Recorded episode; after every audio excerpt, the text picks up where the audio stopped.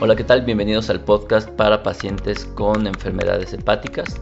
Mi nombre es Norberto Chávez, soy gastroenterólogo y hepatólogo y el objetivo de este podcast es hablar acerca de las dudas que tienen los pacientes sobre sus enfermedades, en este caso en especial sobre las enfermedades hepáticas y bueno, lo que hacemos es tratarlo de hacer de una manera simple, de una manera en que sea muy comprensible, que sea accesible y que si genera dudas pues nos ayude a través de todos los medios de comunicación que tenemos a resolverlas.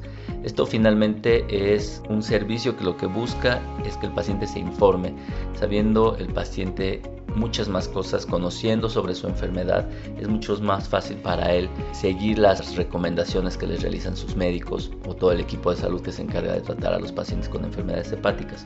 Y bueno, en esta ocasión el tema que vamos a abordar es un tema que puede parecer complejo, pero para el paciente es muy importante y es muy difícil de entender porque es, como les comentaba, complejo. Es la diferencia entre fibrosis hepática y cirrosis hepática. Así que los invito a que escuchen el resto del podcast y sean bienvenidos. Bien, el día de hoy vamos a hablar acerca de algo que me preguntan los pacientes con frecuencia y que a veces me cuesta mucho trabajo explicarlo y obviamente al estarlo repitiendo creo que ya, me aprendí un poquito la manera de hacerlo y es lo que quiero transmitirles el día de hoy y es la diferencia entre fibrosis hepática y cirrosis hepática. Pero antes de eso sí quiero invitarlos a que descarguen nuestros contenidos, a que se suscriban a los contenidos. La idea de invitarlos a suscribirse no es otra más que pues no estén ustedes preocupados de ver cuándo va a salir el podcast, sencillamente el día que sale ustedes ya lo pueden revisar y listo. Para eso hay muchas maneras de hacerlo. En las personas que tienen un dispositivo de la marca Apple, en el icono de podcast, solo buscan asesoría para pacientes con enfermedades hepáticas o asesoría en cirrosis, van a encontrar el podcast y ya, pues, se suscriben y automáticamente van a recibir el contenido. Eh, para aquellas personas que no tenemos un dispositivo de la marca Apple, me da mucho gusto ahorita decirles que si ustedes tienen Spotify, que es gratuito y seguramente muchas personas tienen, o sus hijos o sus primos, o todo el mundo tiene casi Spotify, ya sea una cuenta gratuita o de paga, ya en la parte de podcast pueden buscar asesoría para pacientes con enfermedades hepáticas o cirrosis hepática y ahí van a encontrar el podcast y también se pueden suscribir ahí. Entonces está muy práctico, es muy sencillo, es gratuita y bueno, además pueden escuchar la música que más les gusta. Pues bien, ¿Qué es la fibrosis y qué es la cirrosis? En realidad se podrían considerar lo mismo y para esto voy a tratar de remontarme a qué es la fibrosis. Cualquier enfermedad hepática crónica, es decir, cualquier enfermedad que dura más de seis meses en el hígado, y de esto estamos hablando de la hepatitis B crónica, hepatitis C, la hepatitis autoinmune, la enfermedad alcohólica, el consumo crónico de alcohol, el hígado graso, por ejemplo, es probablemente la enfermedad crónica ahorita más frecuente, ¿Qué es lo que hacen conforme van pasando los días, los meses y los años? Esta inflamación, este daño, hace que las células del hígado se vayan destruyendo, se vayan rompiendo. Este proceso se trata de autolimitar, es decir, si sabemos que el hígado tiene una capacidad de autorregeneración o de regeneración bastante importante, o sea, si uno le quita la mitad de un hígado a una persona, este se va a restituir completamente, pero no es lo mismo a que el daño crónico esté, esté lesionando las células. Cuando las células empiezan a lesionar, liberan muchas sustancias tóxicas.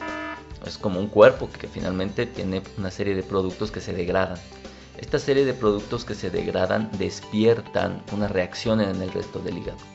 Esta reacción lo que hace es que nuestro sistema inmunológico y las células que viven alrededor de los hepatocitos de las células del hígado se comiencen a activar. Y esta activación a lo que lleva es que ahora cuando una célula hepática muere de manera crónica, se sustituye por fibrosis.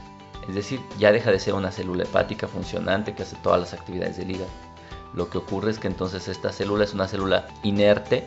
Inerte porque el ejemplo más burdo que le pongo a los pacientes es por ejemplo cuando vemos un corte de carne. La carne tiene sus fibras musculares que pues igual que como las células hepáticas tienen su funcionalidad, ¿no? Ayudan al movimiento, a la generación de energía, muchas cosas. Pero cuando un corte de carne está lleno de fibras intermedias o pellejo o, tendones, en realidad poco pueden hacer para la funcionalidad. De hecho, estorban la mayor parte de las veces. Pues lo mismo ocurre en el hígado. En el hígado las células ya no son funcionantes. Las células solo están ahí y lo único que hacen es impedir el funcionamiento de las células adyacentes que sí están funcionando correctamente. Este proceso de cambio de células funcionantes hepáticas o hepatocitos por células de colágena o que producen colágena o fibrosis es lo que se denomina el proceso fibrótico del hígado, es decir, se sustituyen células útiles por células no útiles. Y obviamente conforme va aumentando el número de células no útiles, pues en algún momento vamos a empezar a caer en insuficiencia, ¿no? Ya no hay las suficientes células para que el hígado haga toda su función. Entonces, obviamente la fibrosis tiene un gradiente, va desde cero, que es la ausencia de fibrosis, hasta la fibrosis más avanzada. Tiene cuatro grados, se puede catalogar de distintas maneras, pero tiene cuatro grados. Y el cuarto grado es el que ya propiamente se denomina cirrosis. Esto quiere decir entonces que la cirrosis hepática, por definición, es un término que mide la fibrosis. Entonces, digamos que al final del día, la cirrosis es la consecuencia final o el estadio final de la fibrosis hepática, que esta puede ser originada por las enfermedades que ya les había comentado. Ahora, pues es muy difícil saber quién tiene cirrosis o no porque podemos tener hasta fibrosis F4, es el mayor grado de fibrosis, y no tener ningún síntoma. Es más, incluso podríamos hasta no tener alteraciones de laboratorio. ¿Por qué? Porque dependiendo de cada paciente y de sus condiciones, puede ser que el resto de células, de las poquitas células hepáticas que se cuentan, ellas son lo suficientemente útiles para poder satisfacer las necesidades del organismo. Y entonces entra el concepto que llamamos clínico de cirrosis hepática, es decir, cuando ya la enfermedad hepática da síntomas. ¿Y estos síntomas cuáles son? Pues los propios de la cirrosis y que los pueden ver en nuestro canal de YouTube. Con mi nombre, Norberto Chávez, hay dos canales, uno de ellos es sobre enfermedades hepáticas nada más. Y ahí van a ver todas las complicaciones de las enfermedades hepáticas, pero las más frecuentes son que se forma agua en el abdomen, lo que se considera asitis, que haya sangrado gástrico o una hemorragia gástrica, que es por varices esofágicas, o que haya alteraciones neurológicas, es decir, alteraciones cerebrales que se conoce como encefalopatía hepática. Digamos que esas ya son las manifestaciones de una cirrosis hepática, ¿no? de una fibrosis F4, pero que ya no solo es pura fibrosis, sino que ya tiene una manifestación que puede observar el paciente, que puede observar el médico, o incluso ya en ese momento manifestaciones o alteraciones de laboratorio.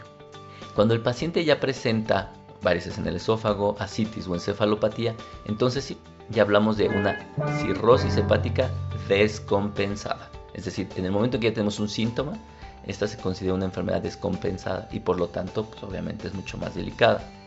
Entonces, como podemos ver, casi siempre pensamos en cirrosis cuando ya hay síntomas, sin embargo, ya estamos hablando ahí de cirrosis descompensada. La cirrosis puede ser un estadio temprano, es decir, si bien es una fibrosis avanzada, pero es un estadio en donde no hay síntomas, es un estadio asintomático, creo que es la manera correcta de expresarlo. Y la fibrosis pues son los estadios tempranos o previos al desarrollo de un grado avanzado de disfunción hepática. Esto es importante al final del día por varios motivos. Si ustedes tienen, pero que no, pero vaya, finalmente, si tienen alguna enfermedad hepática y no se encuentran en un grado de fibrosis avanzada, es decir, F3 o F4, es decir, si tienen un grado de fibrosis F1 o F2, estas enfermedades son completamente irreversibles. Los estadios 3 o 4 la mayor parte de las veces no. Y obviamente esto no significa que no haya que hacer cosas, siempre hay mucho que hacer en las enfermedades hepáticas.